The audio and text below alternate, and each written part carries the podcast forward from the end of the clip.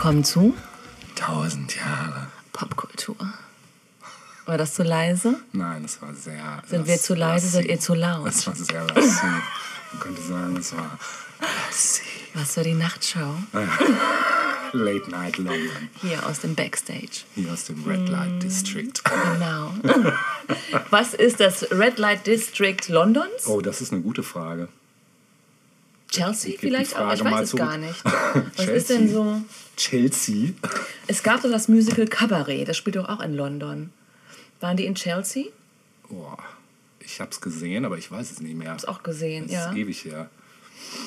Im Stadttheater?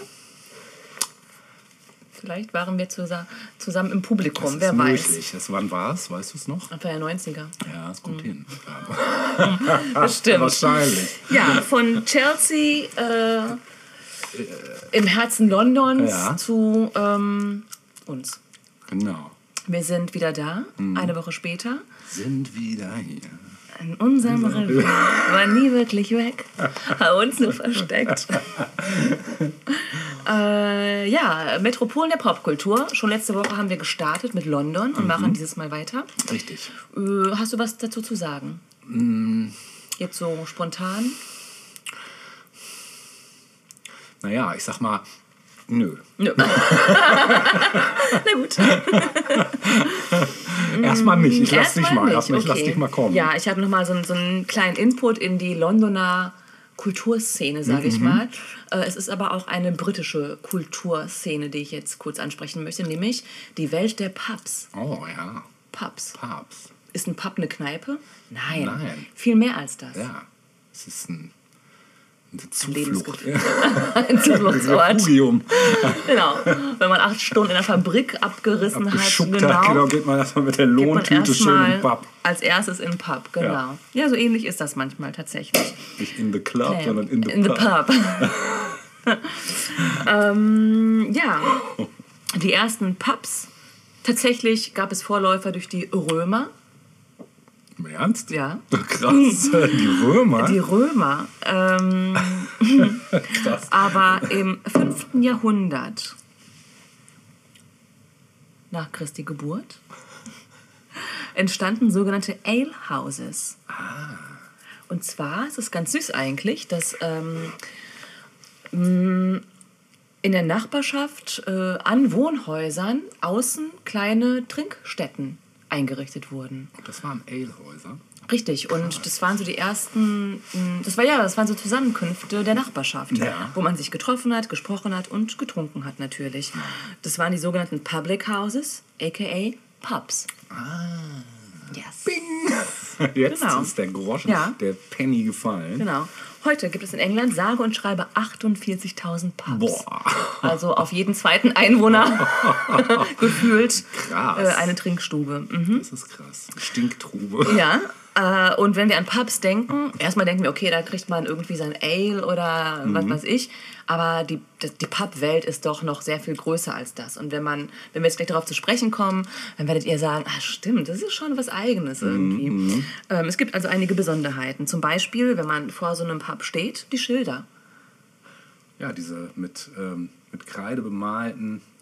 Ja, oder so. Ja, es hat immer irgendwie so ein besonderes Außen. Also Ja. je, jedes Pub, jeder Pub, das, der Pub, Das, ähm, die Frage gebe ich zurück. die. Die möchte ich nicht haben. Das, da kann ich nichts zu sagen. Äh, das ist eine gute Frage. der Pub. Der Pub. Der Pub, ja. Der Pub. Ähm, aber auch die Namen beispielsweise ne, sind ja auch oft eigenwillig. Ähm, Sag mal einen.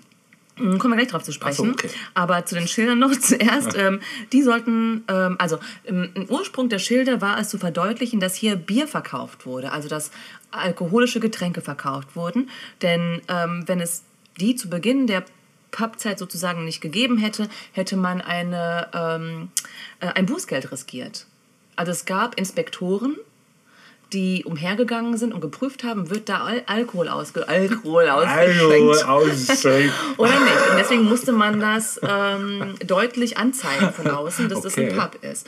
Und das wurde durch diese Schilder äh, gemacht. Interesting, das erinnert mich an die GEMA, die hier rumgeht und immer guckt, ob man auch GEMA-Gebühren zahlt. Ja, irgendwo unterwegs habe ich gelesen, dass äh, Shakespeares Onkel auch so ein Pub-Inspektor war. nicht der also durch die Shakespeares Onkel Mhm. äh, auch so ein Pub-Inspektor war und geprüft hat, geht denn hier alles mit rechten, Rechten Dingen, Dingen zu. zu, mhm. Genau. Ähm, ja, Pubnamen. Also häufigste, der häufigste Pubname im Königreich ist Red Lion. Ah, Und der äh, kommt daher, dass James VI. von Schottland irgendwann mal James I. von England wurde und der Löwe das schottische Wappentier ist und dementsprechend Pubs dann eben in ihrer Königstreue äh, den Löwen äh, sich auf ihre Wappen geholt haben oder auf ihre Schilder geholt haben. gewappnet quasi. Mhm. Überhaupt war Königstreue ein großes Thema. Also The Crown ist ähm, gleich der zweithäufigste Pubname in England. Ähm, dann folgen noch so andere Geschichten wie Angel, Bell, Cross Keys und die wiederum zeigen die Kirchennähe der Pubbetreiber. Crazy, ne? Ja, gab es auch ein Becken mit Weibersamen. Das war dann mit Ale gefüllt. ja, kommen wir zu den Getränken, die in einem Pub ausgeschenkt werden. Also natürlich äh, zuallererst verschiedenste Biersorten wie Lager, Ja. Ale oder Bitter. Ja, Cider, also der Apfelwein, ne, auch lecker, genau. Mm, Sehr lecker. Aber auch härteres auch, auch. Zeug. Ja. Ja. genau, weil man nämlich beim Cider nicht merkt, dass man Alkohol zu Richtig, sich nimmt. genau. Dann denkt man, lecker, Hast es gemerkt, Apfelsaft. ist es auch schon zu spät. Richtig, Oft. genau. Ja. äh, man bestellt, was bestellt man denn? Du gehst zur Bar und sagst, äh, hello, Two Pins. Pints, Pints, sagt man Genau. echt. Pints. Okay. Pints. Dann habe ich das wohl falsch Ja, two gesagt. Pints of Lager zum Beispiel. Ja, Lager, genau. Genau. Ja. Ähm, Pale Ale. Pale Ale, Ja. Guinness, kann Guinness, man ja. natürlich auch nehmen, auch Kann man außerhalb auch Irlands, ja. genau. Und äh, wenn man kein Pint will, weil das ist ja schon, ich glaube, ein halber Liter oder ein so. Klopper, Das ist ein, ein, so ein Eimer. Ja, ein ein. Kanister. A bucket full of beer. Genau. Äh, kann man noch einen Half Pint, äh, Half Pint bestellen. Half. Ja? Eine Half Pint bestellen. Äh, danach fühlt man sich wie auf einer Half Pint. Nein, also ein Pint oder Half a Pint ist so das, was man eben ordert. Mhm. Äh, man bestellt immer an, der, immer an der Bar, also es kommt niemand zu dir an den Tisch. Mhm. Äh, das gibt's da nicht. Du musst zur Bar gehen und sagen, hier. Man, man muss sich auch den Weg häufig zur Bar vor. Äh, ja, das nicht, dann ist man nicht so cool. Also man sollte sich nicht vordringen. Wir sind immer noch in England. Ja, Ne? stimmt, ja. Man sollte sich vorsichtig vor. Es gibt noch Etikette Bewegen. auch zu bewahren. Ja, genau. Ja. Genau, dort bestellt man dann. Ähm, genau, an der Bar bestellt man und zahlt auch sofort. Also es ist jetzt nicht so, dass dann zum Ende des Abends jemand zu dir kommt und sagt, außer man kann auch quasi auf den Deckel bestellen lassen ja und dann ja. wird es halt, halt gesammelt. Meinst du, Ne? das ist jetzt auch gerade so in der Covid-Zeit? Oder Dass man meinst du bar das- zahlt? Oder meinst du, man Davon scannt da ja mit einem QR-Code alles ein, so wie hier? Nö, Okay. hier wird ja auch noch bar gezahlt. Ja, also. stimmt, ja. Aber es wird überall immer darauf hingewiesen, möglichst bargeldlos Ja, zu zahlen. Ne? stimmt. Mhm. Aber das sind ja nicht die Superspreader, die Barzahler. Nee, ist ja auch Brexit, also Nee. insofern. Genau, das sowieso. Also mein eigenes Thema. Ja, ja äh, es wird auch kein, äh, kein Trinkgeld gegeben. Das wird, ist nicht üblich, weil du zahlst ja an der Bar und äh, Trinkgeld ist unüblich. Kann man sich also merken. Kein Trinkgeld. Abgefahren. Erleichtert das Leben Ja, auch ungemein. Im Ne? Gegensatz zu Amerika. Richtig, wo man immer noch mal das rechnen Doppelte, muss ja. und so ein Scheiß, Genau. ne, Prozente. Oh, so was war das nochmal? Furchtbar. hat mich auch echt genervt. Mm, Mich total. Snacks, was für Snacks nimmt man in einem Pub? Fish and? Chips? Nee, das wäre schon äh, ein Mal. Okay. Ne? Nee, Chips. So, Oder Crisps, Chips. wie sie in England ja, genannt genau. werden. Ne? Also zum Beispiel, sehr lecker. Also so eine kleine Tüte, ne? und die man dann aufreißt und dann können sich alle daran bedienen am Laden, Tisch. ja. Genau. Oder eben Nüsse, auch ganz, ganz Kann klassisch. machen, ja. Ja. Dann äh, auch nicht ungewöhnlich eine Runde. Äh, hier, ich gebe eine Runde Ja. aus. Buying around. Ja. Also eine Runde ausgeben. ist auch eine Glocke, auf die man schlägt. Das äh, kommt auch noch, Ah. Mhm. genau. Also die Glocke wird geläutet. Ring the bell. Ring my bell. Ja, ich weiß nicht, da fällt man vielleicht ein bisschen auf, wenn man das so ankündigt, aber vor allem auch der, nicht der, nicht der Kunde ringt the bell, Mhm. sondern the staff, also die, das, das Barpersonal macht einmal Dodong und dann wird die letzte Runde eingeläutet. Ah, okay. Und das ist meist so gegen halb elf Uhr abends, sonntags wohl um elf, richtig. Und dann kann man noch mal einmal gut bestellen. Mhm. Und wenn die Bell zum zweiten Mal geläutet wird, dann ist Schicht im Schacht. the Dann bell wird, tolls. richtig, genau, dann wird hier geschlossen. Und da gibt es auch keine Diskussionen. Nee, Äh, dann wird der Laden geschlossen. besser ist es. Mhm. Ja, und dann, ähm, was man auch noch machen kann, ist der sogenannte Pub Crawl. Also, dass man von Pub zu Pub Ja, zieht. Pub-Hopping. Richtig, genau. Also das, was wir als Barhopping kennen, ist dort das, der Pub Crawl, also dass du halt in einem Pub anfängst und dann zwei, drei, vier Pubs äh, in der Gegend unsicher machst. Eigentlich auch eine schöne, schöne Geschichte, Ja, finde ich. Ne?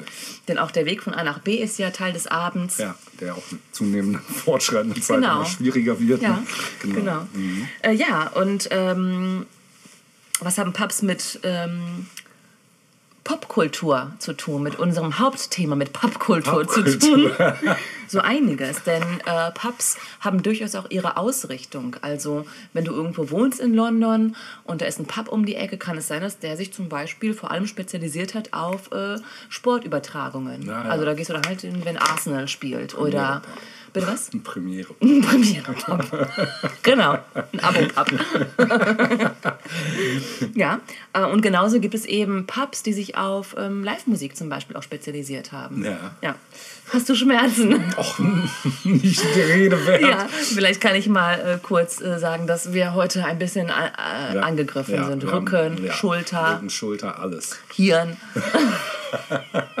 Bauch, Beine, Po. Bauch, Beine, Po. Ja. Ähm. Okay, also es gibt so ein paar namenhafte Pubs, die Mhm. bekannt sind, weil dort äh, Vertreter und Vertreterinnen der, ich sag mal, im weitesten Sinne Popkultur ein- und ausgegangen sind. Äh, Fitzroy Tavern, Mhm. äh, Dylan Thomas und George Orwell Oh. waren dort häufiger mal zu Gast. Mhm. The Punch Bowl in Mayfair. Der Name sagt mir sogar was. Ja, vielleicht auch deshalb, weil die Heilige Mutter Gottes und ihr damaliger Mann Guy Ritchie Miteigentümer Ah. Gewesen Ritchie, sind. ja. Ähm, dann The Half Moon. Dort ähm, traten zum Beispiel auf Elvis Costello, Led Zeppelin, die Stones, The Who. Okay. Ja. Ähm, wir, in Islington hätten wir The Hope and Archer. Mhm. Da sind schon mal The Cure, die Stranglers oder Joy Division aufgetreten. auch krass. Kann man sich auch mal notieren für den, für den nächsten London-Besuch. Eine Post-Punk-Pub. Piep, piep, piep. Das äh, Amwell Arms, ähm, da konnte, mal, äh, konnte man schon mal Nick Cave, Johnny Depp oder Shane McGowan äh, begutachten. Krass. Ja. The Dublin Castle in Camden, da kommen wir nach Camden. Äh, Arctic Monkeys, Madness und die Killers sind da auch schon mal aufgetreten und haben es als ihren Stammpub bezeichnet. Krass. Crass, ja. Und äh, Amy Winehouse, Gott hab sie selig, Ja. äh, wie wir ja letzte Woche schon mal erwähnt haben, lebte die in Camden. Ja. Ähm, ihr Pub to go sozusagen war The Holy Arms in Camden. Und ähm, darauf berufen sich die Pub-Betreiber da natürlich auch gerne. Ne? Ja. Und auch Fans pilgern da halt hin, Sicher, um so ein bisschen so. noch den Vibe von The Amy. Ja, Amy Mecca. Ja, das ist Amy Maker, genau. Ja. Schön. Äh, das nochmal ein bisschen zur Londoner Pubkultur. Sehr schön. Ja, da haben wir wieder eine Menge dazugelernt. Also ich auch. Weil in einem Pub war ich tatsächlich damals zwar auch, aber es ist ja ewig her. Ich muss nachher auch, erinnere mich mal daran, unbedingt noch eine Anekdote erzählen. Wobei ich noch nicht weiß, ob ich die. Warum nicht jetzt? Äh, die hat nichts mit dem Pub direkt zu tun. Ach so. so erinnere mich Zu einem mal. späteren Thema? Äh, vielleicht, ja. Wie soll ich Also, daran denken? Du musst mir irgendwie einen Hinweis geben. Anekdote. Ich weiß noch nicht, ob ich sie dir off oder online erzähle. Das muss ich Das mir noch überlegen. Ja, okay, genau. Ich schreib mir das mal auf. Okay. Ah, Neck. Ja. Mach du schon mal weiter. Okay, ja, äh, an die ähm, ähm, zuverlässigen Hörer und Binger unseres Podcasts gerichtet jetzt ein kleiner Hinweis auf ein Thema, was ich im ersten Teil schon angerissen hatte, mh, was ich nochmal vertiefen wollte. Mh, Wir hatten ja kurz mal ins Punk-Genre geblickt, so wie wir es ja auch schon in der 80er-Episode und der 70er-Episode war es, glaube ich, hatten. Und ich wollte jetzt nochmal auf einen Begriff ähm, musikalischerweise zukommen, der allen immer so schon irgendwo mitschwingt, aber man hat gerade in den späteren Jahren, also ich sag mal so ab den 80ern, nochmal eine andere Sichtweise auf diesen Begriff gehabt wie davor. Und zwar rede ich von New Wave. Na, wenn ich New Wave sage, woran denkst du da? Schwarze Kleidung? Ah, guck mal, interessant. Also du, du, du setzt New Wave schon gleich mit etwas dunklerem. Ja. Okay. Interesting. Ich denke, das geht vielen so. Ne? Also ich glaube wirklich, dass das, ähm, also es war bei mir übrigens auch so. Ja. Also, New Wave ist eine Bezeichnung, die in der zweiten Hälfte der 70er Jahre zunächst für die Punkbewegung verwendet wurde. Krass. Und zwar ausschließlich dafür. Im Verlauf der späten 70er und frühen 80er erhielt die Bezeichnung weitere Bedeutung, die mit dem Punk zusammenhängende musikkulturelle Phänomene äh, einbezogen, ohne dass die noch der Punkbewegung direkt zuzuordnen waren. Äh, als Oberbegriff für Bands, die sich auf der Basis von Punk neu gegründet hatten und die energiegeladenen Strukturen von Punk und fremden Elementen, zum Beispiel Synthesizer, äh, erweiterten oder mit anderen Musikstilen kombinierten. Dazu kann man natürlich auch den Begriff Post-Punk wieder anführen, der aber jünger ist. Als Oberbegriff für einige Jugendkulturen der 80er, die sich im Zuge der Punk- und Post-Punk-Bewegung entwickelt hatten, beziehungsweise damit verknüpft ihre Revival feierten. Darunter zum Beispiel New Romantics, Goth, Goths und Darkwaver, Anhänger von Electronic Wave und IBM sowie das TED, Mod und Ska Revival. Ein Teil dieser Kulturen wurde unter der Bezeichnung Waver zusammengefasst, falls Sie sich noch erinnern. Ne? voll. Ja. Die frühesten Erwähnungen der Bezeichnung New Wave im musikkulturellen Kontext reichen bis in das Jahr 76 zurück. Der Modedesigner und ehemalige Kunststudent Malcolm McLaren nutzte sie in Anlehnung an den Avantgardismus der französischen Nouvelle Vague für die Sex Pistols, deren Schöpfer und Manager er war. Und sowohl Fanzines aus dem Punk-Umfeld wie beispielsweise Sniffing Glue als auch die, als auch die etablierte Musikpresse wie der Melody Maker griffen die Bezeichnung auf und verwendeten sie dann so synonym zu Punk. Anfangs nur im britischen Raum verbreitet, gelangte die Bezeichnung dann auch nach Nordamerika, wo sie unter anderem von der Sire Records Company übernommen und für Gruppen wie die Talking Heads und Ramones verwendet wurde. In der Folge kam New Wave im Zusammenhang mit Bands zum Einsatz, die vorwiegend im CBGB Club in New York auftraten, der als Keimzelle der Punk- Punkbewegung in den USA gilt. Und bereits 1977 veröffentlichte das britische Label Vertigo Records unter dem Titel New Wave eine entsprechende Compilation mit Künstlern wie Patti Smith, New York Dolls, Dead Boys und The Damned. Im Sommer desselben Jahres widmeten in New York äh, ansässige Nachrichtenmagazine wie Newsweek und Time dem New Wave ganze Titelstories. Es ist nicht sicher geklärt, äh, warum die aufkeimende Bewegung in der Mitte der 70er so unterschiedliche Namen erhielt. Ein Grund für die Verwendung beider Bezeichnungen könnte in der Herkunft liegen. Im Gegensatz zu New Wave stammt der Ausdruck Punkrock dem Rust Belt der USA. Ne? Und erst durch die Journalistin Caroline Kuhn gelangte er etwa 76 nach Großbritannien. Und viele Journalisten und Soziologen, wie zum Beispiel Rolf Lindner, sehen in der Nutzung der Bezeichnung New Wave allerdings verkaufsfördernde Hintergründe, da sie äh, ja konträr zu der sprachlich vorbelasteten Bezeichnung Punkrock äh, eine entschärfende Wirkung hat. Und in den 70ern waren die Pioniere des New Wave zum Beispiel die Talking Heads, ganz klar.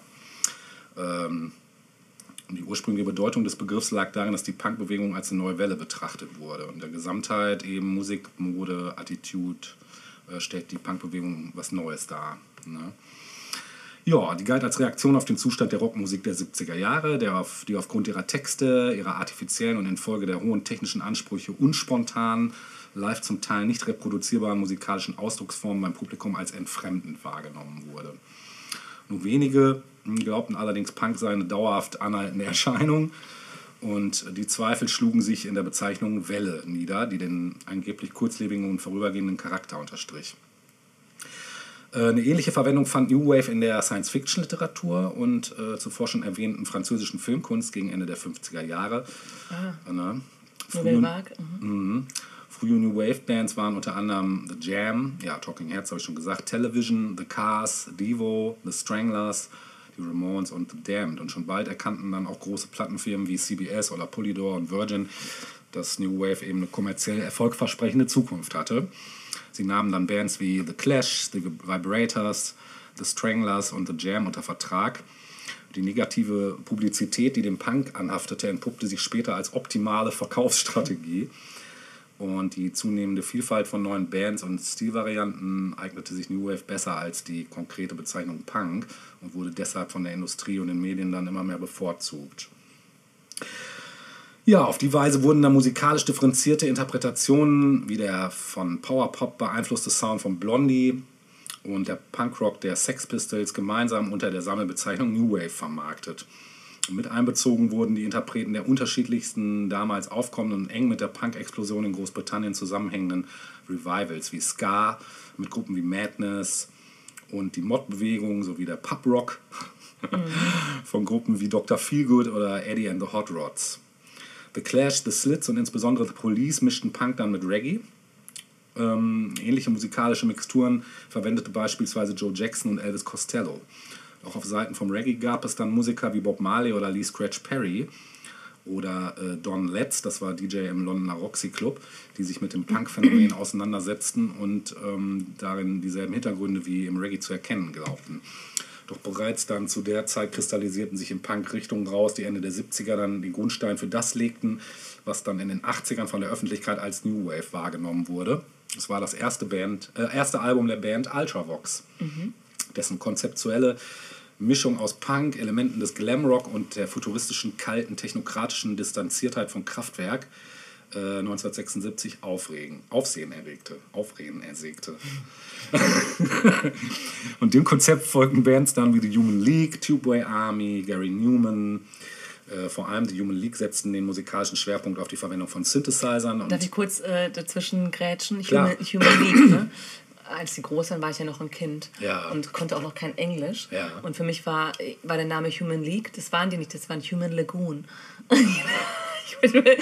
Ach so, wegen der Buchstaben. ja, ich habe mal als Lagoon gelesen, Human Lagoon. Die menschliche Lagune. Ja. Ist auch geil.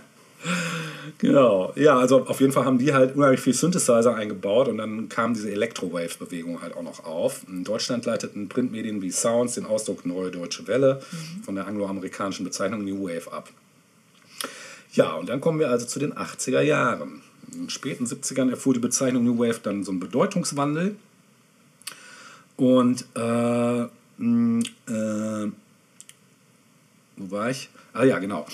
Äh, es gab so eine sogenannte New Wave Elite, ähm, die, von, die sich dann von Ma- Major Labels einkaufen ließen. So. Und stattdessen traten dann etliche Gruppen in die Fußstapfen derer, gegen die sie zuvor anlässlich ihres Popstar-Kultes und ihrer Entfremdung vom Publikum rebelliert hatten. Die Oi-Punks und darauf folgenden Hardcore-Punks, die dem Ausverkauf des Punk entgegenstanden, distanzierten sich von der als kommerziell verrufenen New Wave und andere Jugendkulturen ließen sich ebenfalls nicht mehr der New Wave unterordnen, so zum Beispiel die Mod-Bewegung, da New Wave noch immer eine Nähe zum Punk implizierte, die den Mods deutlich missfiel. Und aus der Punk-Szene hatte sich dann doch Varianten entwickelt, die dann so eigenständiger wurden und die Varianten waren dann modisch als auch musikalisch mal mehr, mal weniger stark, stärkeren Bezug zum Punk und zum Punk. Die entschieden sich aber, äh, unterschieden sich aber zum Teil in ihrer Lebensart und Einstellung dann auch zum Punk. Dazu gehörten modisch orientierte Kulturen, Kulturen wie New Romantic, aber auch so Musikkulturen wie Gothic und IBM. Für die Jugendkulturen gab es zunächst keine einheitlich genutzten Bezeichnungen. Und in der Öffentlichkeit wurden die Unterschiede dann zwischen Goth, New Romantics und Anhängern der Electro-Wave und IBM-Bewegung ohnehin kaum wahrgenommen und so entstand die Bezeichnung Wafer für alles, was Punk ähnlich war. Fortan wurde der New Wave äh, alles untergeordnet, was sich nicht eindeutig dem Punk äh, oder einem Szene-Revival zuordnen ließ. Und damit etablierte sich New Wave, zumindest in Deutschland, als Sammelbezeichnung für eine ja, schwer zu definierende Ansammlung stammverwandter Jugendkulturen. Viele der Synthie-Pop- und Electro-Wave-Bands, wie zum Beispiel OMD oder auch die Pesh Mode, griffen thematisch Ultravox und Tubeway Army auf. Die Musik, war von, äh, die Musik von Joy Division, Anne Clark und The Cure lässt sich ebenfalls mit kühl, distanziert und introvertiert beschreiben. Und die New Romantic-Bewegung mit so Gruppen wie Spandau Ballet, äh, Duran Duran und Visage, die versuchte dem entgegenzuwirken, indem sie einen sehr romantischen Aspekt in ihr Image mit einbrachte. So. Ähm, ja, auch daraus resultierte aus diesem, äh, ach so, aber auch dieser resultierte aus dem Futurismus des Glamrock und sch, äh, schuf vermutlich ungewollt mit dem Ideal des perfekten Stylings die Ergänzung zu der von vielen als kühl empfundenen New Wave-Ästhetik der 80er Jahre. Ne? Ja, mit der zunehmenden Kommerzialisierung von New Wave entwickelte sich Post-Punk als alternative Bezeichnung für Bands, die sich nicht im kommerziellen Umfeld einordnen ließen und sich musikalisch aber deutlich an Punkwurzeln orientierten. Produktionsweise und Musikstil gibt es dann Verbindungen zum Bereich der Independent-Musik. Die Differenzierung zwischen New Wave und Post-Punk hat sich jedoch nicht allgemein durchgesetzt bis heute. Eine weitere Gegenbewegung im Umkreis von New York nannte sich No Wave. Hier handelte es sich um Bands, die Elemente der Avantgarde und des Art Rocks und der Radikalität der Popmusik verbanden. Auch gibt es auch sehr, sehr geile Sachen. Ich auch erst überlegt, ob ich was spiele, aber wir bleiben ja erstmal beim New Wave. Genau, in Deutschland wurde der Erfolg äh, vom New Wave von der Fernsehsendung Formel 1 mitgetragen, die als erste Sendung 83 äh, Musikvideos präsentierte. Und das Medium kam gerade den New Romantics entgegen, da diese auf einer visuellen Präsentation aufbauten. Und viele der Videos waren damals für MTV produziert worden. In der zweiten Hälfte der 80er kam die Bezeichnung New Wave allmählich außer Gebrauch. Zu der Zeit beherrschten High Energy und Eurodisco sowie schlichte Pop-Interpreten die Charts, darunter auch Bands und Solokünstler, die anfangs selbst äh, New Wave zugerechnet wurden und sich im Laufe der Zeit stufenweise von ihren Punk- und Post-Punk-Wurzeln dann so entfernten. Ne? Ja, ich möchte was spielen. Und auch du musst wieder, äh, da musst du wieder zielen. Äh, zielen, nicht zielen, sondern ziehen. Ich ziele auch mal auf das Ding hier. Dann zieh dir mal ein. Was zogst du? Nummer eins. Nummer eins, schön. Dann hören wir einen, wenn nicht einen der klassischsten New Wave, eins der klassischsten New Wave Stücke überhaupt von auch einer der klassischsten New Wave Bands überhaupt, nämlich der Ultra-Stimme Ultravox mit dem vorzüglichen, wunderschönen Stück Wien, Vienna.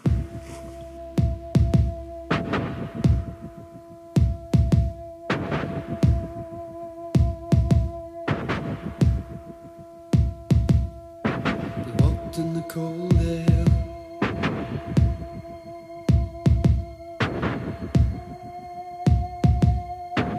Freezing breath on the window pane, lying and waiting.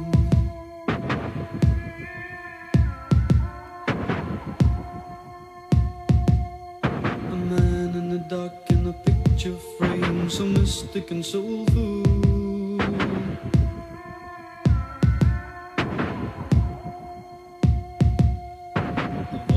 Out in a piercing cry, it stays with you until.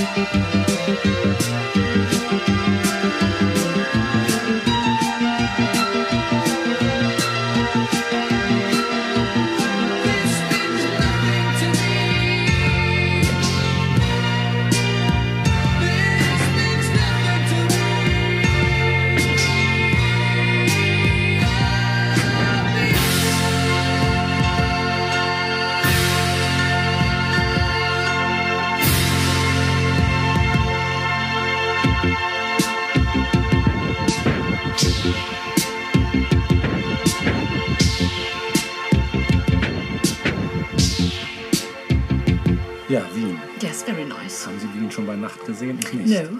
Nein. Wer hat das gefragt? Äh, Reinhard Fendrich. Der hat das Der gefragt. hat das gefragt. Ja. Ich habe es noch nicht mal bei Tag gesehen. Ja, aber es ist ein anderes Thema. Wir sind ja weiterhin In in London. London Town. Richtig. Und ich denn Schönes? möchte mich ähm, im Folgenden einem Thema widmen. Nämlich. Mh, naja, wir gucken mal. Also. Manchmal lassen sich Dinge nicht so in Worte fassen. Ja, das ist oft so. Spürt ihr den Wein? Ja, genau. Geht mal in euch jetzt. Nein, wir beginnen mit einer Institution. Es gibt. Äh, Die Queen. Nee, nee. Äh, die ist zwar halt auch immer mal so am Rande an Popkultur vorbeigeschrammt, so, ne, zwangsläufig, obwohl Mhm. Ja. sie es, glaube ich, nie wollte. Ja, allein schon durch die pastellfarbenen äh, Bekleidung. Ach so, ich dachte eher so an Charles und Diana und den Ja, ganzen das auch, Beef ja, und klar, ach, ja. jetzt wieder mit Meghan und Ja. Harry Ja, und permanent, ne? furchtbar. Die Nee. Frau kriegt auch keine Ruhe. Nee. Über Aber ich 90 glaube, und sie steht ganz gut über den Dingen, Ja, oder? die- die muss ich auch denken, was denn noch? Echt, what the fuck? what, what the fuck? What the actual Box. fuck? Bonkers. Nein, die Institution, die ich meine, ist keine Person, sondern mh, eine Organisation im weitesten Sinne, nämlich die BBC, Oh ja, the British Broadcasting Oh, ja. Company. that is uh, An institution. Good. Institution. Könnte man so sagen, Könnte oder? man so sagen. Mein Vater, wenn er früher Fotos gemacht hat von uns, hat immer gesagt, einmal für die BBC und die New York Times, Wie haben die Fotos dann ausgesehen? Pusemuckel-Style. Also äh, es geht ein bisschen bis zur Qualität der BBC. Nein, aber die BBC ist einfach die BBC. Ja. BBC kennt jedes Kind auf Ja. der Welt irgendwie, oder? das stimmt, Äh, zumindest seit 1922. Da wurde nämlich BBC als British Broadcasting Company gegründet. Ehrlich? Ja. Guck mal, In was dazu gelernt. London. Ja. Ja. Es ist eine öffentlich-rechtliche Rundfunkanstalt, ähm, sowohl für Radio als auch für TV. Und jetzt würde man denken, okay, würde man jetzt in Deutschland die ARD im Bereich Popkultur benennen?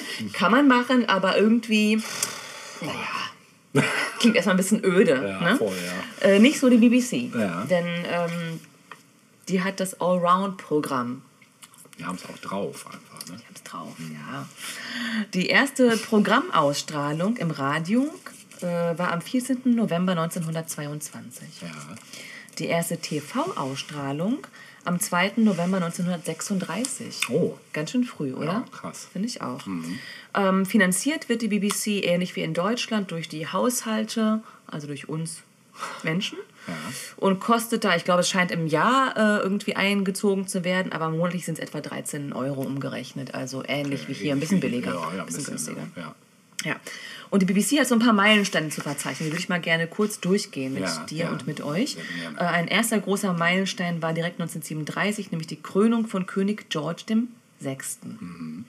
1948 äh, wurden zum ersten Mal Nachrichten gesendet. Krass.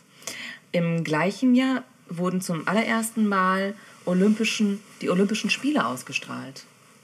Auf Band sozusagen, auf TV. Ja.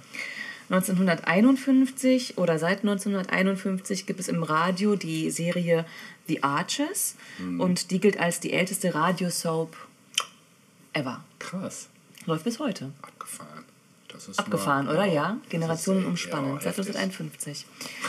1953, wir haben sie gerade schon erwähnt, Lizzie, Liz, Mhm. Elizabeth II., die Krönung.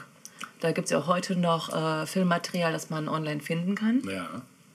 Noch in Schwarz-Weiß. Das ist 1953 durch die BBC übertragen worden. Ja. In der Zeit von 1958 bis 1969 gab es die Sendung Saturday äh, Club und war eines der frühesten Radioprogramme in England mit Popmusik, also ab 1958. Ja. Da waren die Beatles beispielsweise zwischen 1963 und 1964 allein zehnmal zu Gast und haben gesungen. Ähm, 1963 im gleichen Jahr gab es die erste Episode von Doctor Who. So lange, ja, das gibt's auch schon ewig, Ja. stimmt. Auch im äh, gleichen Jahr, 1963, gab es eine ganz, ein ganz interessantes Format. Ähm, das nannte sich ähm, Teenagers Turn Here We Go, war ein Radioformat. Und zwar äh, war das eine drei Jahre andauernde Reihe von Radiokonzerten der Beatles für die BBC. Gibt es auch heute zu kaufen, wahrscheinlich auch anzuhören online. Äh, das nannte sich also Teenagers Turn Here We Go. 1967, ähm, da muss ich vorhin schon dran denken, als du das irgendwo erwähnt hast. Äh, Momentchen, was war das denn? Ging es da um, als du äh, John Peel erwähnt hast? Ja. Mit seinem Piratensender. War- Ne? Ja. Äh, Das war, glaube ich, letzte Woche oder ich weiß nicht mehr wann. Ich Ja, glaube, letzte, Woche war das, ja. ne? Das war im Rahmen von dieser Psychedelic-Geschichte. Richtig, genau. Mhm. Das ist ein, ein interessanter Hinweis gewesen, denn ähm, der Radiosender der BBC, also Radio One, der Ja. bis heute aktuell ist, Ja. ist 1967 gegründet worden und richtet sich hauptsächlich an Jugendliche und neue Musik und ist als Konsequenz auf äh, Piratensender entstanden. Ah. Weil die quasi die Zielgruppe abzugreifen drohten, musste BBC eingreifen und hat Radio One äh, ins. Leben gerufen. Haben sie aber gut gemacht. Total. Ja. Ja. ähm, 1981 gab es einen weiteren Mega-Meilenstein, der bis dahin auch nicht wieder äh, getoppt werden konnte, nämlich die, äh, die, die Hochzeit von Charles und Diana. Oh ja. Ne? Das war also etwas, das insgesamt weltweit 750 Millionen Zuschauer geguckt haben. Ähm, das ist bis heute die meistgesehene TV-Sendung aller Zeiten. Krass. Wahnsinn, oder? Ja. Wie kam man darauf? Ich meine, mh, waren die damals schon so bekannt? Charles, ich meine, war einfach so ein Prinz. Ne? Ja. Und dann kam Diana, die Kindergärtnerin, daher und Ja. plötzlich guckten sich das 750 Millionen Menschen an. Ja, abgefahren. Ja, das war, Wahnsinn. kann ich mich auch noch dran erinnern. Das war schon, hatte schon ganz schön Impact irgendwie. Ich glaube, jeder, der konnte, hat es damals auch geguckt. Ja. 1985 äh, wurde die Serie EastEnders, die auch bis heute läuft, also quasi die britische Lindenstraße, ein bisschen ins Leben gerufen. Im gleichen Jahr gab es Live Aid, haben wir auch schon mal besprochen, Ja. mit insgesamt 400 Millionen Zuschauern. Ähm, 1995 gab es etwas, da kommen wir wieder aufs Königshaus zurück, da gab es das äh, berühmt-berüchtigte Panorama-Interview mit Diana. Du erinnerst dich, da hat sie äh, öffentlich gemacht, dass ihre Ehe zu dritt im Ja. Moment besteht, Ja, äh, auf Camilla Bezug nehmend. Das war auch krass. Da, da waren die beiden schon in Schei äh, da lebten die beiden schon in Trennung, Trennung, Charles und mhm. Diana, waren aber noch nicht geschieden. Und nach diesem Interview, das sehr in die Tiefe ging und ins Mhm. Persönliche, ähm, hat die Queen wohl, ich wollte gerade sagen, eine Mail, nein, keine Mail, ein, einen Brief, ähm, eine Postkarte, eine Message verschickt an die Mhm. beiden ähm, und gesagt, ja, ihr solltet euch mal über eine Trennung, Mhm. äh, über eine Scheidung nachdenken. So. Und das Parlament wurde informiert und so, also total crazy irgendwie. Ne? Ähm, ja, das schlug auch nochmal ein. Das Interview verfolgten 15 Millionen Zuschauer. Boah. Ja. Und dann gab es nochmal ähm, auch eine riesen Einschaltquote bei der Beerdigung von Diana zwei Jahre später. Äh, da äh, schalteten dann 19 Millionen Menschen weltweit zu. Das mal kurz ein Abriss zu BBC, also Heftig. heftig. Ja. Ne? Auf ein, zwei Sachen bin ich auch noch nicht eingegangen, darauf komme ich jetzt nämlich zu sprechen, denn Ja. ähm, die BBC war auch ganz weit vorne, wenn es um Musiksendungen äh, ging. Und ähm, los ging es für die BBC 1957 mit einer Sendung, die sich nannte Six Five Special. Es war ähm, ja, eine Zeit, als sowohl Fernsehen als auch Rockmusik noch in ihren Kinderschuhen steckten. Ähm, Six Five Special nahm Bezug auf 5 nach 6. Also da lief diese Sendung immer. Und witzig fand ich, ähm, dass es äh, eingerichtet wurde, diese Sendung, um diese Uhrzeit, kurz nachdem der sogenannte Toddler's Truce äh, ähm, abgeschossen wurde. Das war eine Art Regelung im englischen Fernsehen, wonach ähm, nach 6 Uhr das, das Fernsehprogramm wie sagt man, zu Ende war. Ja, Sendeschluss. Sendeschluss, Schlendes genau, ja. weil danach nämlich die Kinder zu Bett gebracht werden mussten. Toddler's geil. Ja. und das wurde damals aufgehoben und somit konnte eben Six Five Special an den Start gehen um diese Uhrzeit. Mhm. Ähm, Moderatoren waren Josephine Douglas und der DJ Pete Murray. Und äh, ein, ein Spruch, den die damals immer gebracht haben, war Time to jive on the old six five. Oder Time to jive on the old six five. das war so der Spruch, mit dem es immer in die Sendung hineinging. Ja, Ähm, geil. Ja, äh, das Ganze fand in einem Produktionsstudio statt und als Kulisse gab es dort im Grunde genommen nur das Publikum, also junge Leute und die Musiker, die aufgetreten sind.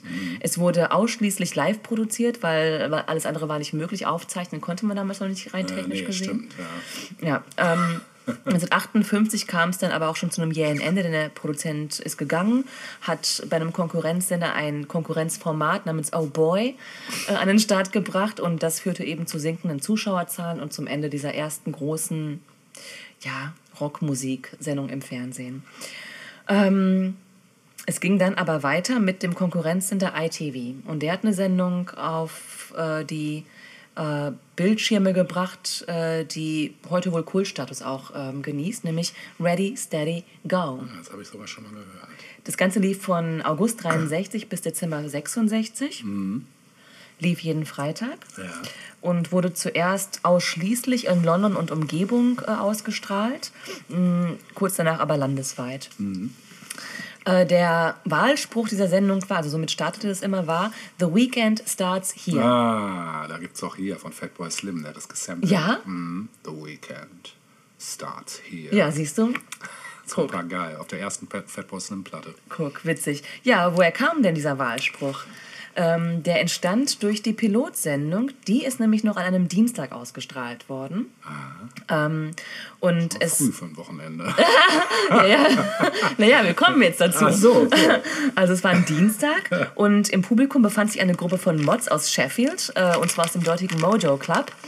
Ähm, diese Gruppe aus, aus Sheffield äh, war dann auch fast regelmäßig zugegen bei, bei den Aufnahmen von Ready Steady Go. Ja.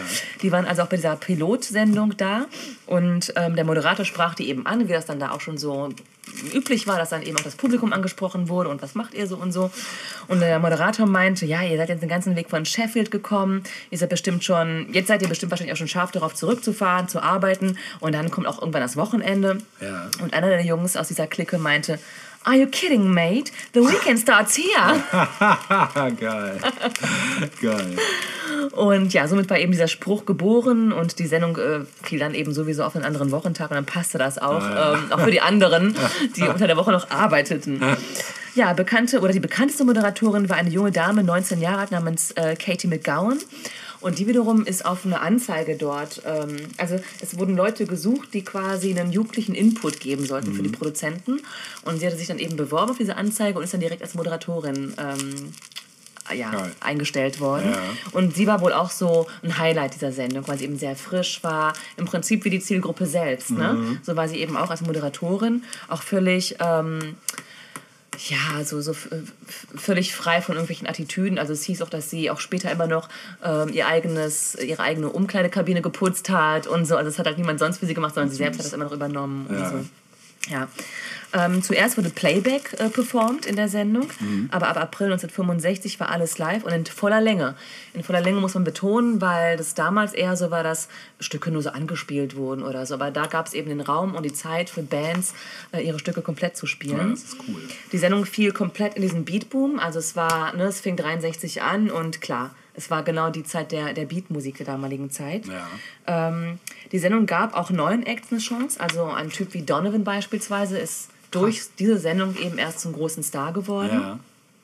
Aber im Grunde genommen waren dort alle anderen Größen jener Zeit zu Gast. Also The Who waren allein 18 Mal zu Gast in der Sendung. Es war schon fast die Hausband. Haben sie auch immer das Interieur zerlegt dann? Ich glaube, da gab es gar nicht so viel, was es zu, so. zerlegen gab. Äh, Die Beatles waren mehrfach zu Gast, die Ja. Hollies, die Zombies, Dusty Springfield war mehrfach da, Kings, Stones, Otis Redding, Marvin Gaye, die Beach Boys. Äh, Jimi Hendrix hatte, hatte seinen ersten britischen TV-Auftritt in der Sendung mit Hey Joe. Krass. Ja, und 1966 kam es dann zu einem Ende. Wie das dann manchmal so ist, es kam zu einem Ende. Ähm, es passt aber auch ein bisschen in die Zeit, denn die große Beat-Zeit war vorbei, die Hippies traten auf den Plan ähm, und es gab eben Zeit für was Neues. Ähm, wenn wir aber von Musiksendungen reden, müssen wir die ultimative Musiksendung Englands äh, ansprechen, nämlich Top of the Pops. Ja, klar.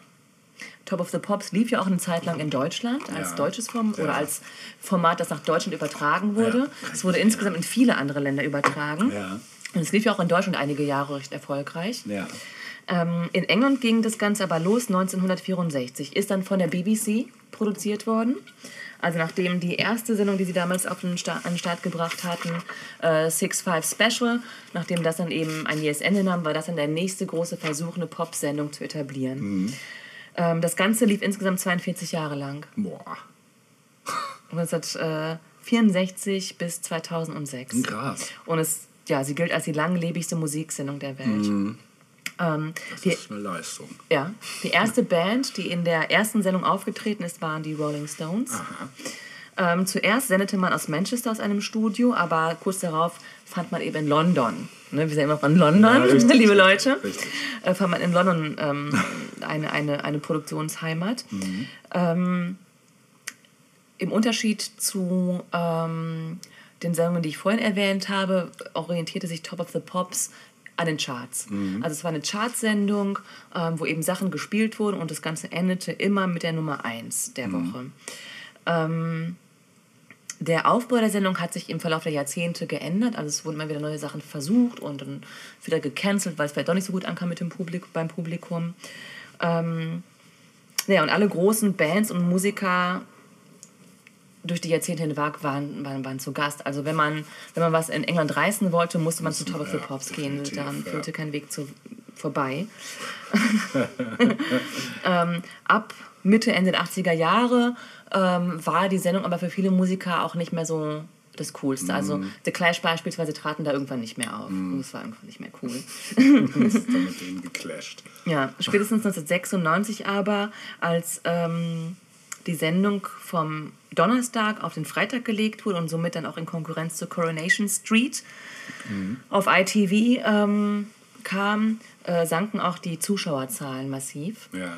Ähm, naja, und ein Ende gab es dann eben 2006, also es konnte halt nicht mehr aufrechterhalten werden. Ne? Wahrscheinlich hatte auch das Internet da irgendwie seine Finger im Spiel, dass einfach Sehgewohnheiten sich geändert haben, Ja, klar. Konsumgewohnheiten. Klar.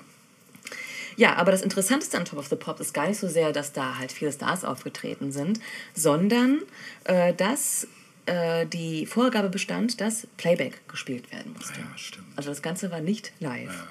Ähm, das heißt, entweder kam die Musik vom Band und der Gesang war live oder es war ein komplettes Playback. Ja.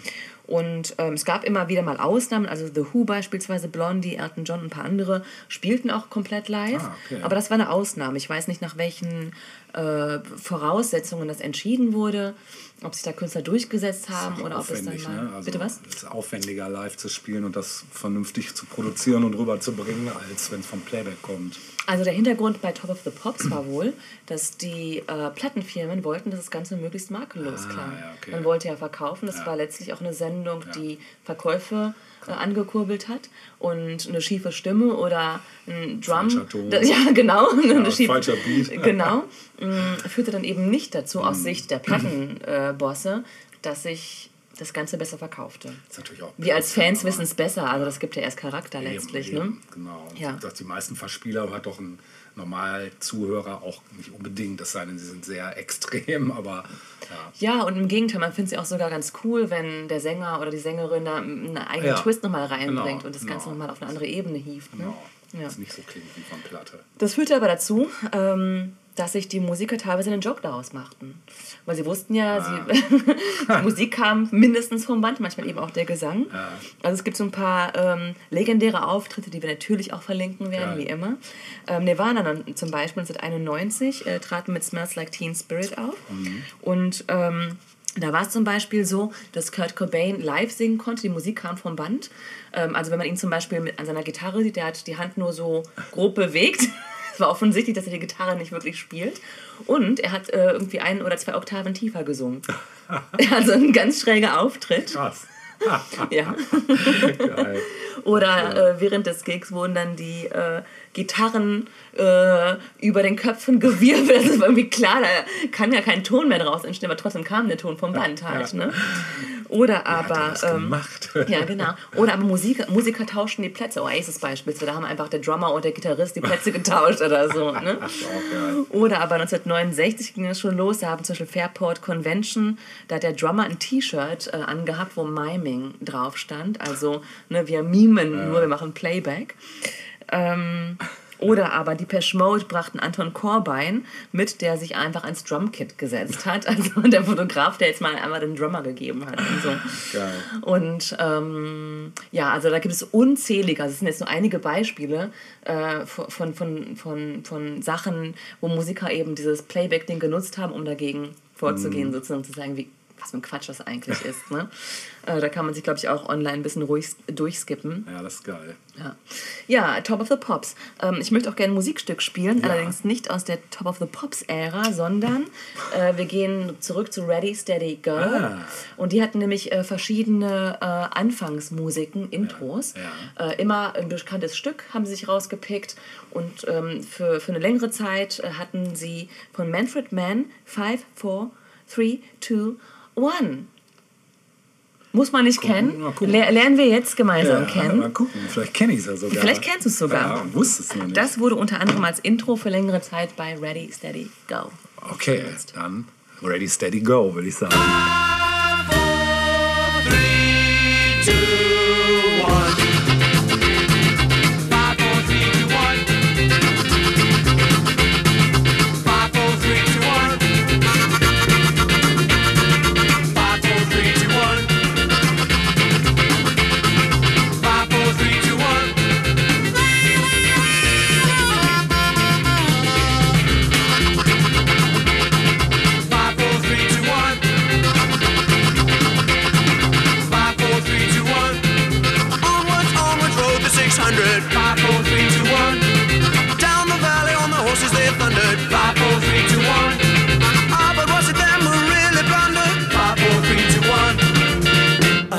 was the man, Manfreds.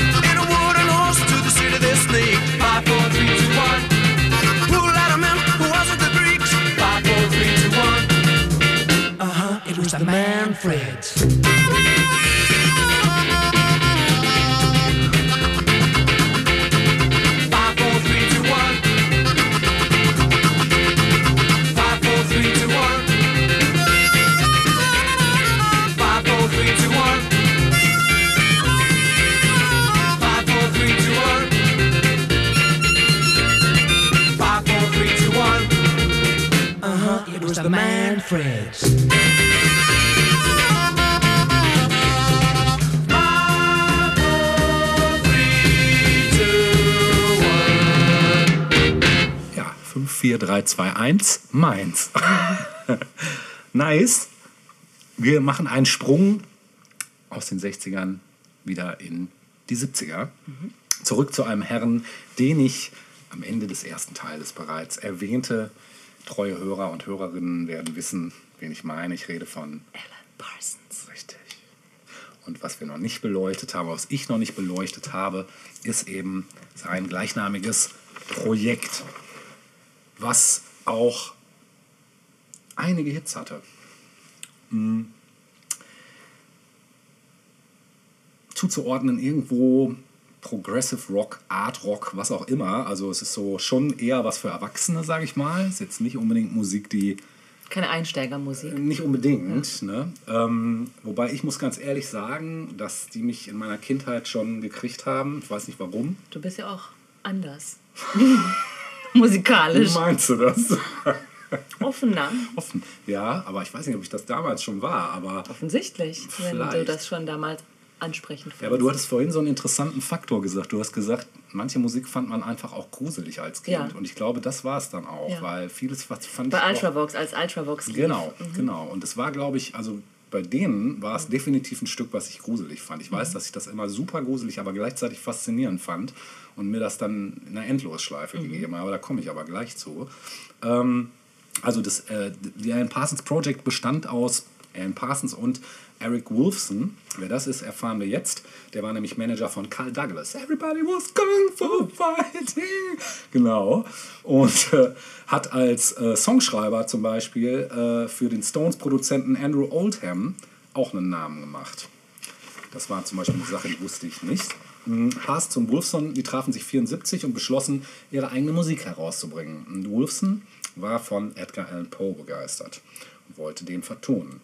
Parsons wollte sein Talent sichtbarer machen. So gründeten sie The Alan Parsons Project und luden dazu immer viele Gastmusiker ein. darunter Andrew Powell, dann einen Dirigenten und also einen Dirigenten und Komponisten, der für die Orchesterarrangements zuständig sein sollte, sowie den Sänger John Miles. Music was my first love. Ja, kommen wir wieder zu unserer allerersten Episode Stimmt. zurück, der gerade der, äh, den von Alan Parsons produzierten Hit Music gehabt hatte, auch von Alan Parsons produziert. Ich weiß gar nicht, ob ich das damals dazu gesagt habe. Dann sage ich es jetzt. Also Zwei Jahre später. genau. Ist nie zu spät. Äh, als Begleitmusiker wurde die komplette Band Pilot äh, verpflichtet, für die Parsons ebenfalls als Produzent von drei Alben äh, tätig gewesen war. 1976 erschien das erste Album Tales of Mystery and Imagination, Edgar Allan Poe, eine Sammlung von Liedern, die von Kurzgeschichten des britisch-amerikanischen Schriftstellers inspiriert waren. Bereits auf dem Konzeptalbum, da haben wir es wieder, das von vielen Kritikern wohlwollend aufgenommen wurde, kristallisierte sich der musikalische Stil heraus. Rockige Klänge in Verbindung mit großen sinfonischen Arrangements. Mindestens ein Instrumentalstück sollte in Zukunft auf jedem Album zu finden sein, wobei, wobei äh, Parsons bald verstärkt auch eben Synthesizer einsetzte. Und es folgten neun weitere Alben, die in der Regel um ein zentrales Thema konzipiert waren. Wolfson schrieb weiterhin meistens die Titel und fungierte nicht selten auch als Sänger. Parsons selbst sorgte für die Arrangements und die Produktion. Und seit 81 entwickelte sich der Stil weg von Konzeptalben eher zu locker thematisch strukturierten Songansammlungen. Mit dem Erfolg des Titels Eye in the Sky, der ein Top-Ten-Hit wurde, setzte musikalisch eine Umorientierung in Richtung Adult-Oriented Rock ein. Das Album Eye in the Sky ist eines der ersten Alben weltweit, die äh, komplett digital aufgenommen wurden. Das war also für die Zeit Wann? äh, sechs, äh, 81, 81. Das war also der Zeit weit voraus. Kein Mensch konnte das bezahlen, digitale Technik damals und was auch wahnsinnigen Aufwand äh, einfach betreiben müssen. Also die Rechner damals waren Live konnten die nicht spielen, oder? ja, doch schon, aber das waren dann schon, ähm, naja, da musste einiges vom Band halt dazukommen, weil das war schwierig umzusetzen, de definitiv. Ne? Heute wäre das easy, aber damals war es war es schon krass. Ja, zwischendurch arbeiten die beiden Projektmitglieder äh, allesamt eben auch gleichzeitig gefragte Studiomusiker auch immer wieder für andere Künstler, wie zum Beispiel für Kate Bush oder Bugs Fizz. Äh, 83 bildeten Ian, Bra äh, Ian Byrneson, Stuart Elliott, David Payton, Colin Bluntstone, äh, Colin Bluntstone sowie der Keyboarder Peter Badens die kurzlebige Band Keats, die lediglich ein Album gleichen Namens einspielte und nur mäßig erfolgreich war. Ja, und 89 wollte Wolfson dann mal wieder ein Konzeptalbum aufnehmen, das von Freud und seinen Theorien handeln sollte. Ein Bekannter schlug ihm ein Musical vor, das schließlich unter dem Titel Freudianer im Wiener Theater mit Ulrich Tukur in der Hauptrolle äh, uraufgeführt wurde. Das dazugehörige von Parsons produzierte Album erschien Ende 90, allerdings nicht unter dem Bandnamen, da er die Ausrichtung seiner Band nicht durch eine Musicalproduktion verbessern wollte. Freudiana ist zwar kompositorisch fast ausschließlich das Werk von Wolfson, wird der klanglichen Ähnlichkeit wegen aber oft äh, für ein Projektalbum, für ein Alan Parsons Project Album gehalten und wurde letztendlich auch mit einem Großteil der angestammten Project-Musiker eingespielt. Ähm, ja, es war leider ein Misserfolg. Ähm, ich habe sogar, glaube ich, noch die Platte dafür, dazu. Mm, Die ist so mäßig. Also es ist jetzt nicht unbedingt meine Lieblingsplatte von denen. Und Parsons brachte in der Folge unter seinem eigenen Namen äh, weitere Platten raus. Darunter reine Studio, äh, auch zwei Live-Alben äh, mit bekannten Liedern des äh, Alan Parsons Project. Und vor 1990 war das äh, Project eine, war es eben eine reine Studioband gewesen. Jetzt trat man auch ohne Wolfson auf, der ist auch mittlerweile tot übrigens. Der starb am 2. Dezember 2009. Ja, trotz oder wegen des großen kommerziellen Erfolgs fanden bei den meisten Musikkritikern lediglich die ersten Alben des Teams äh, Parsons und Wolfson Anklang. Deutschen Fernsehzuschauern ist das Alan Parsons Project am besten bekannt durch die Erkennungsmelodie Lucifer vom Album Eve. Dieses Stück kündigt seit 1990 die Sendung Monitor im WDR an. Und das ist auch das Stück, was ich meine. Es läuft jetzt hier im Hintergrund. Du kennst es. Das war das Stück, was mich damals bei unserem gemeinsamen Freund Ja. Hermann Muller Ja. aus dem Radio seiner Eltern beschallte und nicht mehr aus den Fängen Ach, ließ. Ich glaube, ich habe sogar nachts davon geträumt. Ich hatte Bilder der Universität Bielefeld vor Augen, die ich damals als unheimlich bedrohlich empfand, weiß ich noch, als kleiner Junge. Und dazu lief der Sound, das war so die Dystopie schlechthin irgendwie. Ne? Also es war wirklich, es war wirklich so eine, so eine Faszination, die, die wirklich nur darauf begründet war, dass das irgendwie gruselig war, das Ganze. Ja, mh, jedenfalls dieser charakteristische Rhythmus am Anfang dieses Stückes, der ähm, entspricht dem Buchstaben Eve im Morse Code. Ne? Mhm.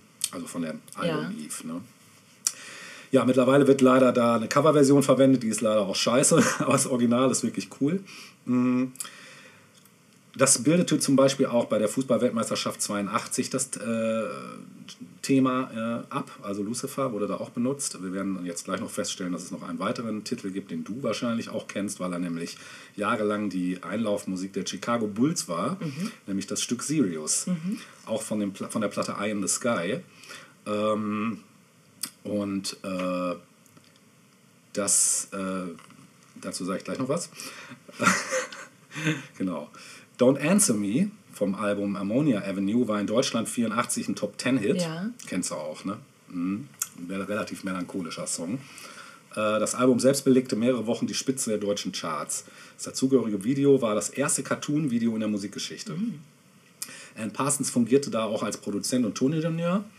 Äh, und unter anderem auch für den Musik zum Film Der Tag des Falken, auf Englisch Lady Hawk von 85, äh, die von Andrew Paul auf Wunsch von Regisseur Richard Donner im typischen Alan Parsons Project-Stil komponiert worden ist. Ja, Sirius, habe ich gerade schon gesagt, ist das Intro von der Platte Eye in the Sky und geht nahtlos auch über in das Stück Eye in the Sky. Und das möchte ich euch jetzt zum Besten geben.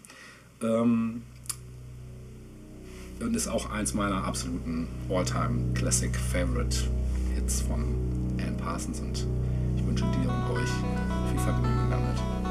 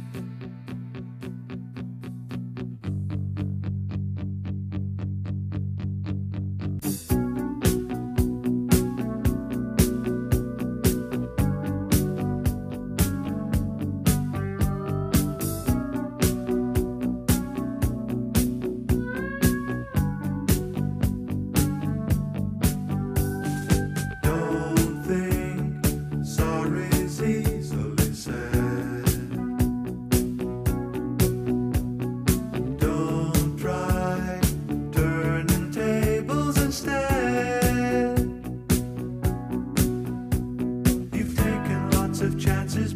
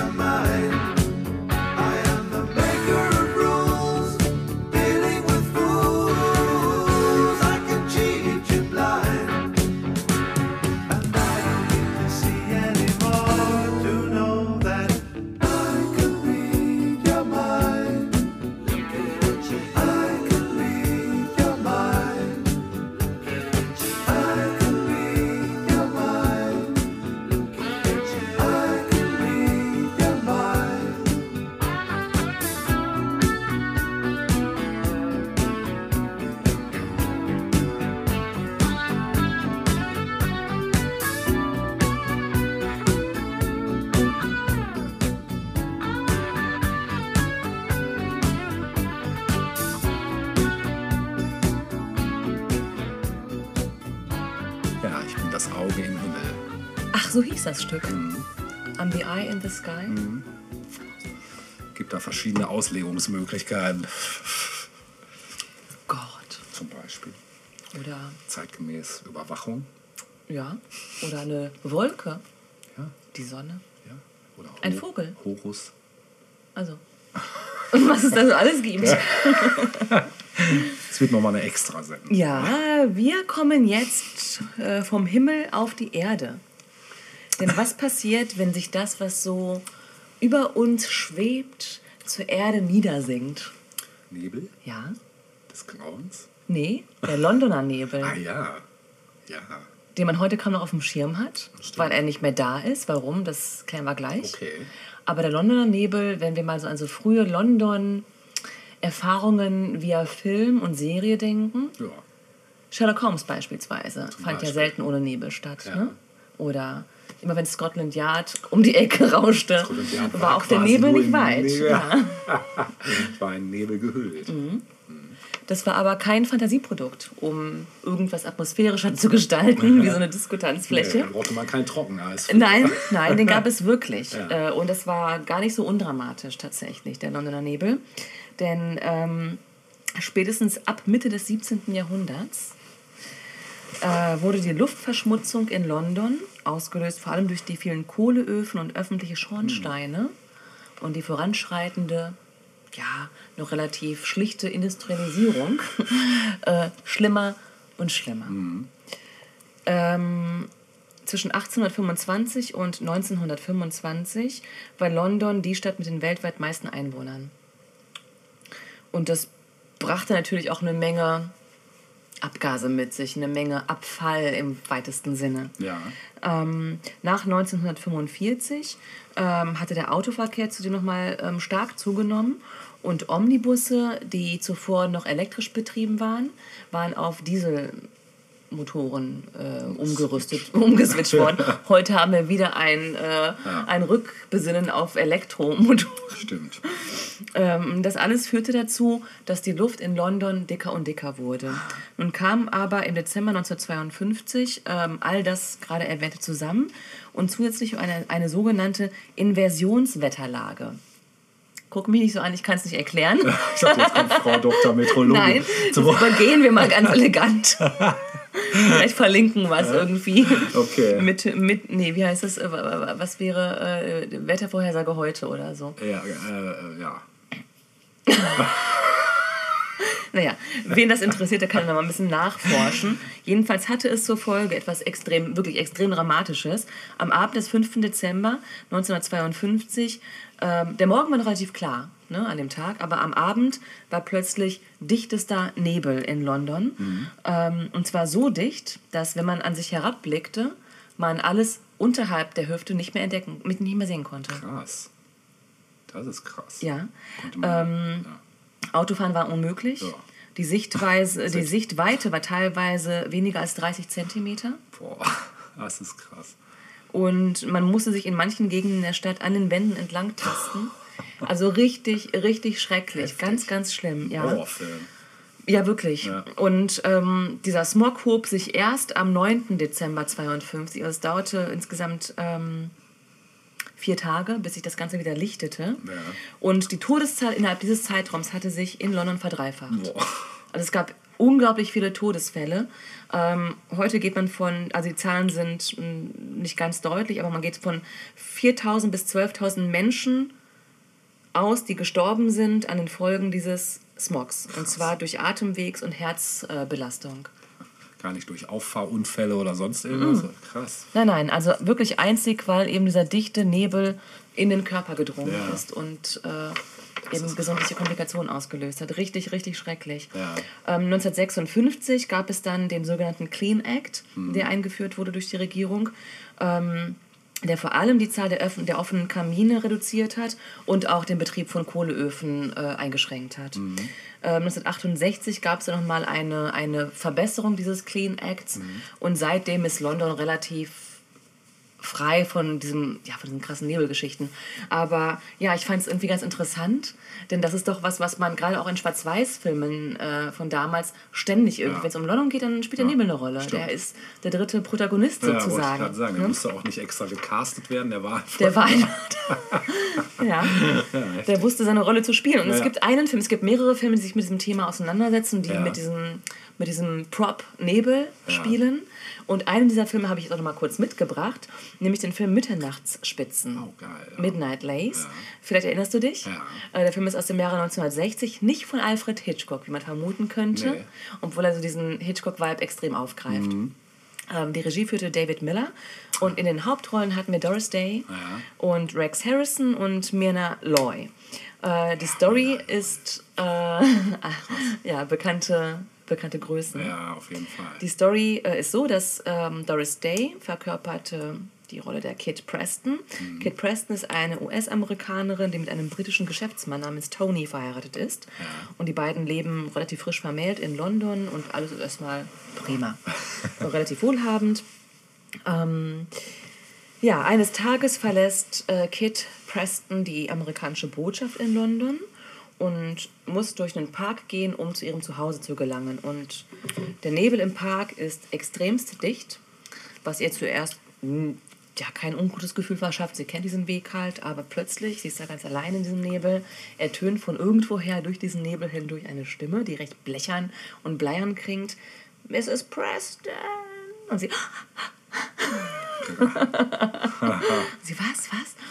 Und die, die Stimme spricht halt zu ihr, so, ne, Mrs. Preston, ich bin hier und so.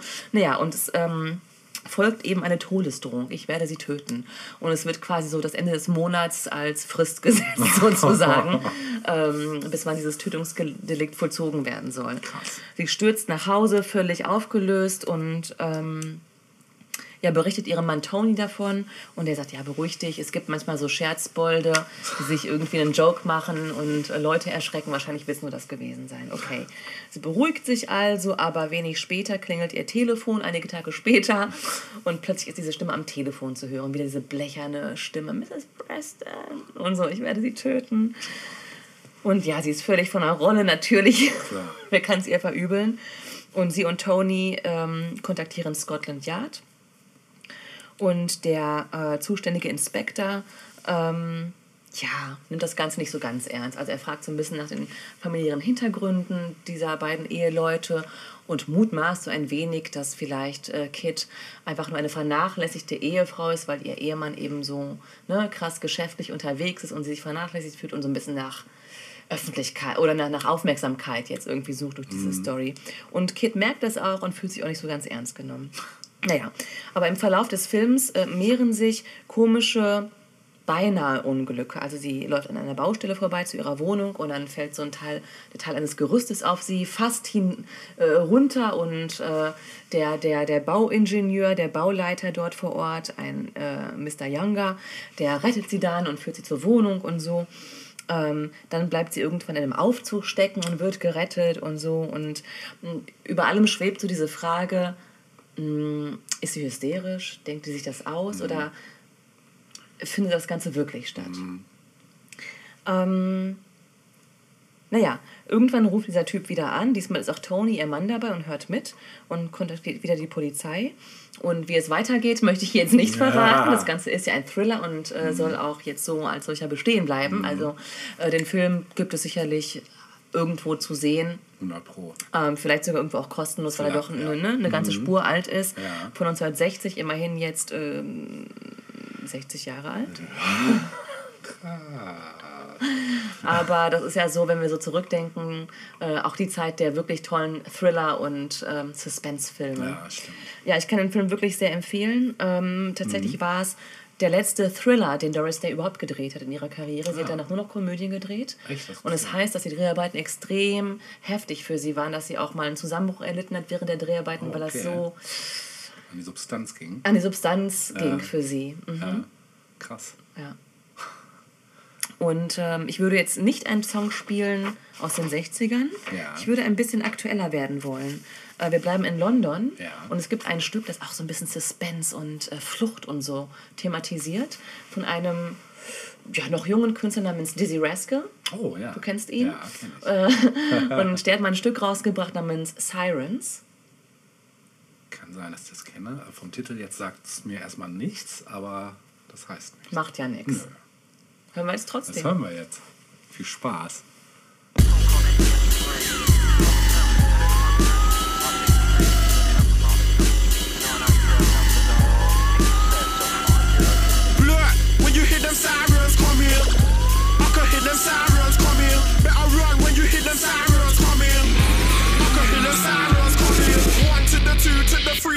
Line mass police knocking at my door. Twelve black boots on my bedroom floor. What they want with our school, I'm not sure. Took me to the station, 8:30 for a fight that I had recently. Say they got me on CCTV, and them pussy old boys told on me. Can't understand why these boys keep snitching. Can't understand why these boys keep bitching. Now I'm quite tempered, feel like switching.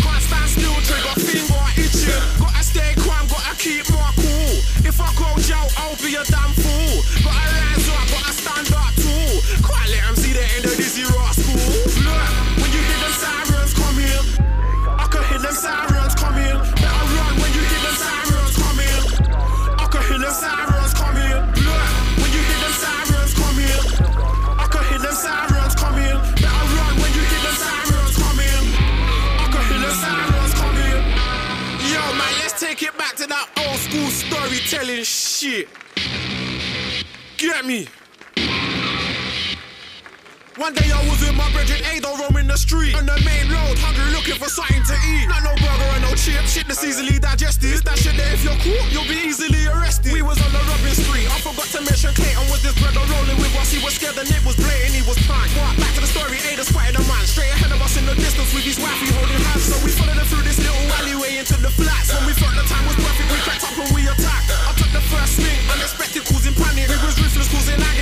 In it was tragic. Me and Ada lost the plot, acting like we were from hell. Beat this brother to the floor, beat his wifey up as well. Clayton stood back, shaking, wishing that he never came. And from out of nowhere was Alicia screaming out my name. She at my school, she saw it all. By this time she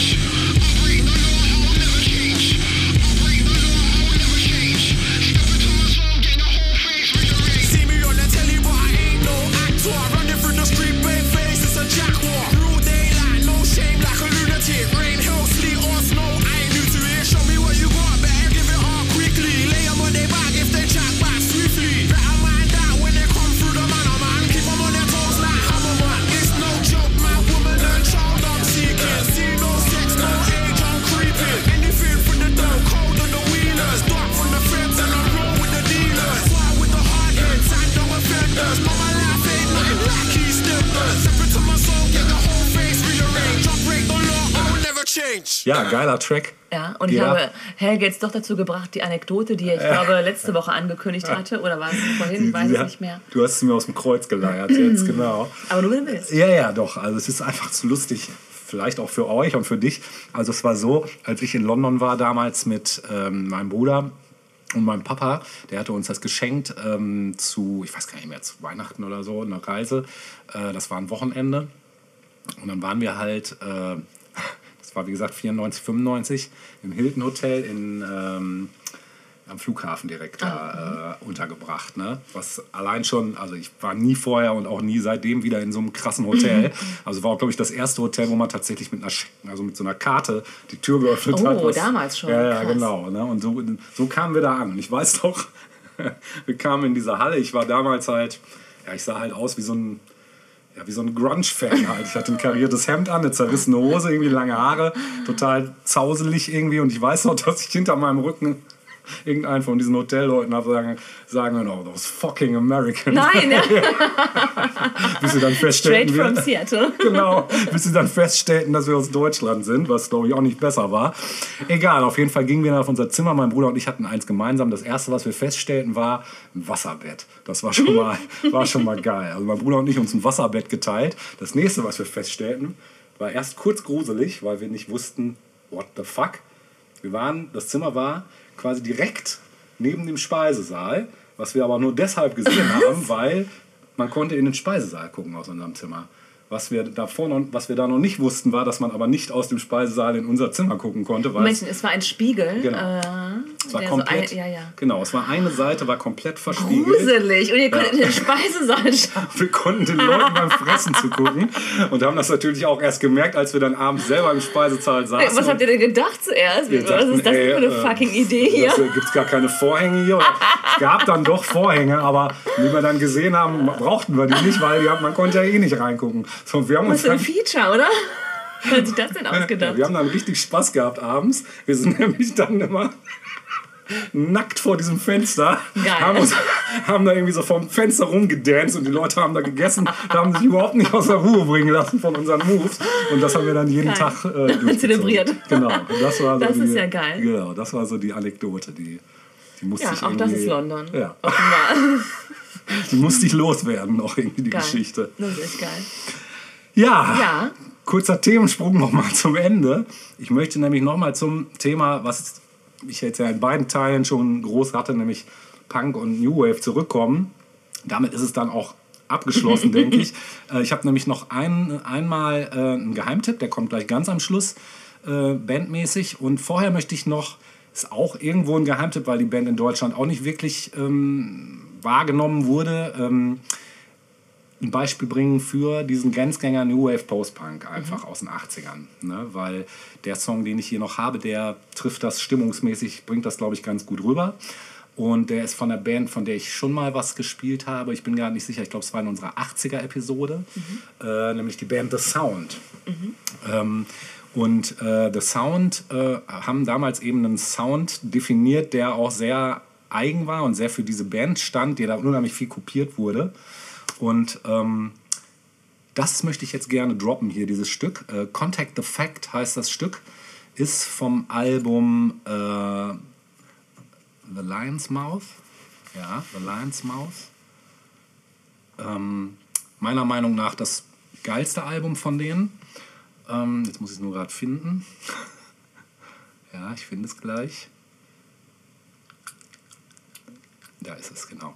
Äh, ja, Contact the Fact von The Sound. Das hören wir uns mal an. Stellvertretend einfach für, Aus welchem Jahr?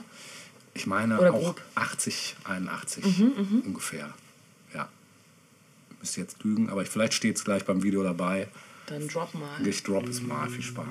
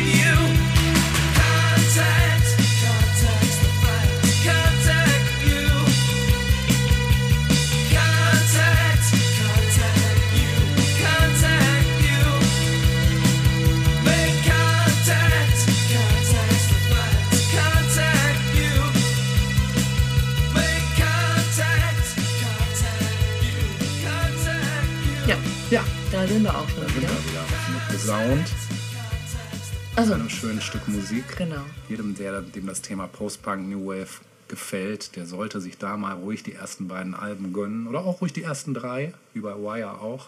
Macht man keinen Fehler. Ja, wir haben gerade mal kurz darüber gesprochen, wie A, zeitlos es doch irgendwie klingt. Also, würde es heute rauskommen, wird keiner denken, das ist irgendwie alt. Ja. Gleichzeitig sehr zeitgemäß Genau. für Anfang der 80er. Voll. Und wie so die Essenz oder, oder der Vibe des Punks mit der Professionalität von früheren Rockbands genommen wurde, um irgendwie, oder? Mit einer Absolut. Prise Neuem natürlich immer dabei. Ne? Absolut, ja, ja. Und äh, vielleicht ist es auch wieder das Thema, was wir schon mal hatten, auch dieses History Repeating halt, ne? Weil man Nur das- anders, ja. Nur anders, genau. Ja, äh, zum Schluss meinerseits kommen wir jetzt. Du kommst ja danach noch mit einem heißen Geheimtipp in die Ecke. Ähm, ich habe auch noch einen Literaturtipp dabei, denn der Nice. soll ja auch nicht fehlen, wenn wir hier über London sprechen. Ja. Ähm, ich habe mir einen Autor gesucht, der ein Buch geschrieben hat, das in London spielt. Mhm. Ein wohl bekannter Autor, nämlich Ian McEwan. Wir haben den auch schon einmal äh, kurz gestreift, äh, als wir irgendwann mal den Zementgarten kurz erwähnt haben. Oh ja. Ah, ich weiß noch, wann wir, äh, als wir über Charlotte Gainsbourg Genau, bei richtig. Kollaborationen, glaube ich. Ne? Ja, genau. Da hat sie ja in der Verfilmung des Romans Der Zementgarten eine Rolle gespielt. Eine, eine der Die Hauptrollen. Hauptrolle, ne, glaube ich. Genau, die, die Mhm. große Tochter. Ne? Und ja, Ian McEwan hat eine lange, lange äh, Autorenkarriere schon hinter sich. Mit vielen tollen Büchern. Atonement ist so eines der bekanntesten, das auch verfilmt wurde. Mhm. Äh, auch sehr empfehlenswert. Aber es gibt ein Buch, das tatsächlich auch direkt in London spielt, äh, das mir auch direkt in den Sinn gekommen ist mit dem Titel Saturday. Ja. Und wie der Titel schon suggeriert, spielt es an einem einzigen Tag. Ähm, das Ganze äh, spielt sich ab. Das Buch ist von, von 2005, äh, spielt aber im Februar 2003. Und zwar zu einer Zeit, ähm, als zwei Jahre zuvor 9-11 stattgefunden hat und sich nun die Welt äh, darauf eingestellt hat, äh, dass es einen neuen Irakkrieg geben könnte. Eine, ja, ein Zusammenprall sozusagen der großen Mächte im Irak. Ja. Und ähm, vor diesem Hintergrund spielt eben dieses Buch. Die Hauptfigur ist ein Herr namens Henry Perrone. Ähm, er lebt in London mit seiner Familie, mit seiner Ehefrau und mit seinen zwei Teenagerkindern. ist ein erfolgreicher Neurochirurg. Also alles sehr ähm, upper class, würde ich mal sagen. Alles auch sehr abgesichert so in ihrem Umfeld und ihrem Alltag. Und ähm, er wird früh morgens gegen 5 Uhr wach und geht zum Fenster und sieht, äh, wie eine ähm, Maschine, ein, ein, ein Flugzeug im, im Landeanflug auf Heathrow vermutlich ist oder was. Äh, und es scheint ihm, als würde die Maschine brennen. So. Und das ähm, gibt ihm gleich so ein ja, unsicheres Gefühl natürlich. und ähm, das, Buch, das Buch beginnt auch direkt damit, dass er über diese Unsicherheit in seinem, in, äh, auf der Welt so ein bisschen reflektiert. Und dieses Gefühl der latenten Unsicherheit zieht sich durch diesen Tag und somit auch durch dieses Buch Saturday.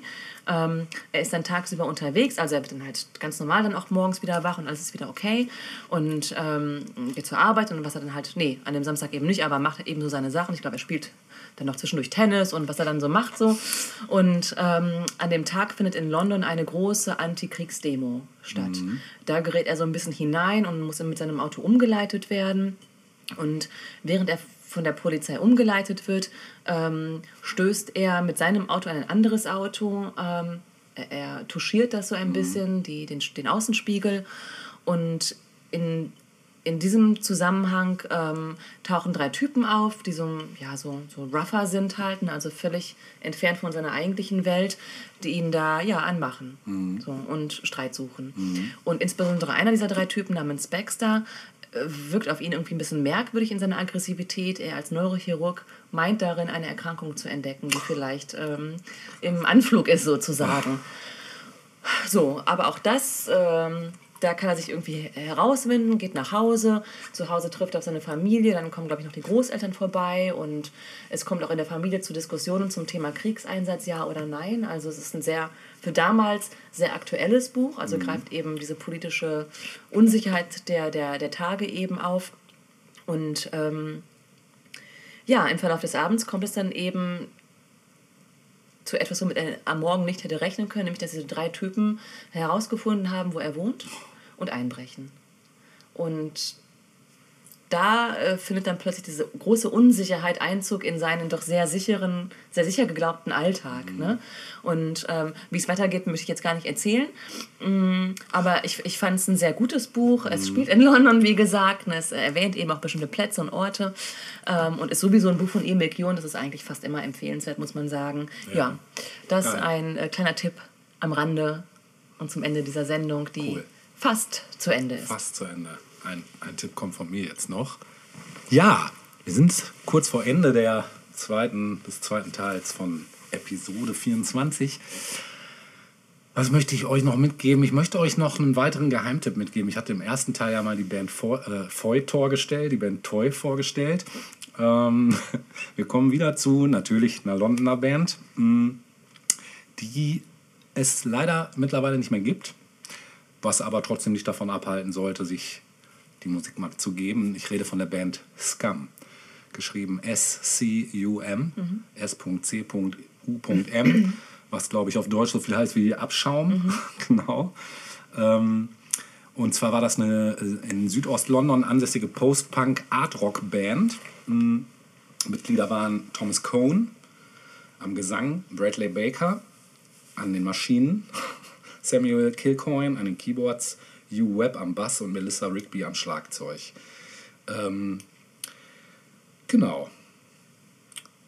Jetzt müsste man einmal kurz auf den Namen Bezug nehmen, denn der Name kommt nicht von ungefähr, äh, ungefähr. So, das bezieht sich auf das sogenannte Scum Manifesto. Schon mal gehört? Nein. Das Scum Manifesto ist eine Publikation der US-amerikanischen Radikalfeministin Valerie äh, Jean Solonas.